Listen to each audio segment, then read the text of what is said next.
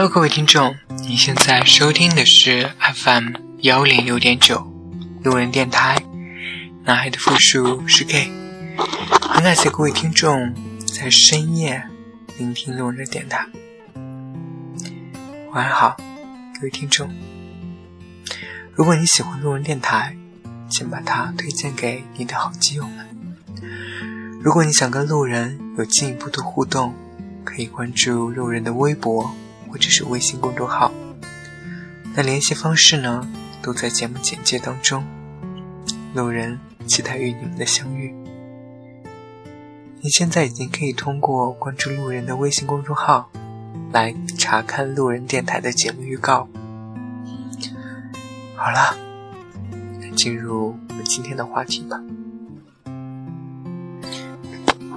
我的前面有一道门。我只要轻轻推开它，就能出去。但是门外是未知的，而未知是最可怕的，所以我至今还没有出去。这是来自于陈夏君的一句话。出柜的问题，我在节目里说了很多次了，不管是。跟亲爱的也好，还是跟刘柳生也好，都有在讨论过出柜的这个话题。那今天，有人想跟大家分享一个听众他对出柜的看法。依然留在柜子里的朋友，大多都会有想过要不顾一切夺门而出的冲动吧。但总有千千万万个理由，让我们至今还躲在柜子里。其实，也许并没有千千万万个理由，一个就够了。因为我们茫然，因为我们害怕，我们怕自己没有足够的经济能力，去过上让父母放心的生活。我们也怕自己这辈子都不一定能遇到那个真正和自己能够厮守终生的那个男人。一切不确定的因素让我们畏惧，正是因为我们的茫然、害怕，让我们踌躇不前。但我并不觉得这是坏事。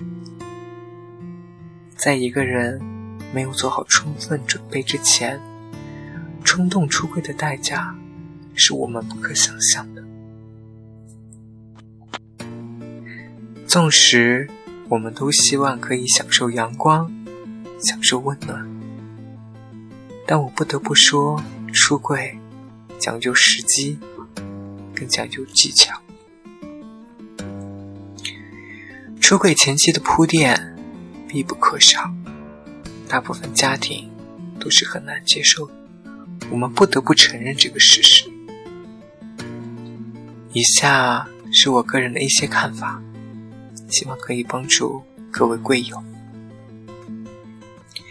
一，旁敲侧击，慢慢渗透，可以通过一些故事或者事例，让家人。慢慢的了解同性恋，这句话的重点在于慢慢，千万不要操之过急，以免打草惊蛇。其实可以在跟父母聊天当中去渐渐穿插这样一个话题，好比如说，你可以聊一聊在大学遇见的基友，你可以去抱着一个客观的角度。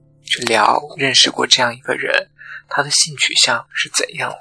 他是一个什么样的人？你把你自己对基友的这种真实的感受可以传达给你父母，同时你也可以得到父母对于同志的一些回馈，这样你也就能够明确父母对同志到底是一个什么样的态度。毕竟，并不是所有的父母都是粗枝大叶的。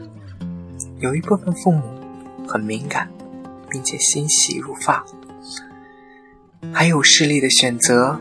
我的建议是选一些能够刺激到他们的，后果较严重的势力，比如说，可以去分享一下，有些同志在出柜以后，没有得到父母、没有得到亲戚朋友的支持时，最终没有过上幸福的人生。同期的案例其实可以分享给父母的。因为同期真的很可怜，其实被逼结婚的同志也是很可怜的。这样的案例数不胜数，血淋淋的，其实都可以讲给父母。但切记不要吓倒他们，只要让他们对势力的结果感到气愤或者惋惜就可以了。二，得到同龄兄弟姐妹的理解和支持。得到兄弟姐妹的支持和理解，可以使你的出柜历程中多了一个披荆斩棘的最佳伙伴。网络通讯的发达，使现在的年轻人可以获得更广的知识面，同时包容性也有所加强。所以，如果路人，出柜的时候，会选会先选择对路人的哥哥去出轨，因为毕竟他生活在大城市，他所接触到的信息，他所接触到人和事，都是像我父辈他们接触不到的，所以他们有更多的包容心。或许，在他们看来，这些事情已经司空见惯了。当然。在盟友的选择上也要慎重。俗话怎么说来着？不怕神一样的对手，就怕猪一样的队友。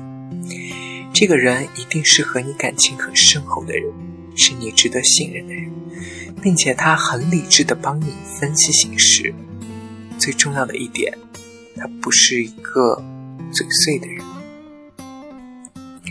三，合理利用同学和朋友的虚名。你可以选择一个父母知道或者认识，但他们又永远没有可能见面的同学或者朋友，来作为故事的主人公。但记住，话只能说一半。这是个连载的故事，隔一段时间就要播报一下最新情况，并仔细观察父母的态度，为以后出柜提供分析依据。就好比，其实路人也会在跟父母聊天当中，会谈到在大学当中认识的好基友。虽然没有谈到基友，但会时不时跟父母交流的时候，就会谈到说，嗯，在大学的时候有认识到两个相处比较好的朋友。那其实每次跟父母打电话的时候，或者是。寒暑假回家的时候，父母都会去，嗯，问一下他们的情况是怎么样的。比如说，当父母得知你的情况了，你在学校里怎么样，父母会顺带的问一下：“哎，那你的好朋友他们最近的生活状况又是什么样子的？”好啦，暂时能跟大家分享的也只有这么多了。如果未来想到更好的，或者是更全面的，也希望能够通过路人电台分享给大家。当然，如果觉得我哪里说的不妥的，也请指明更正。也希望今天路人在这里给大家分享的这些出柜的小技巧，能够真正的帮助到大家。你可以选择不出柜，也可以选择一个人静静的生活下去。你也可以勇敢的去追寻自己的幸福，勇敢的去向你父母证明自己的身份。一切的抉择都在于你，不管你做什么样的抉择，路人都支持你们。好了，各位听众，感谢您在深夜聆听路人的电台。晚安，各位听众，成都，今夜请将我遗忘。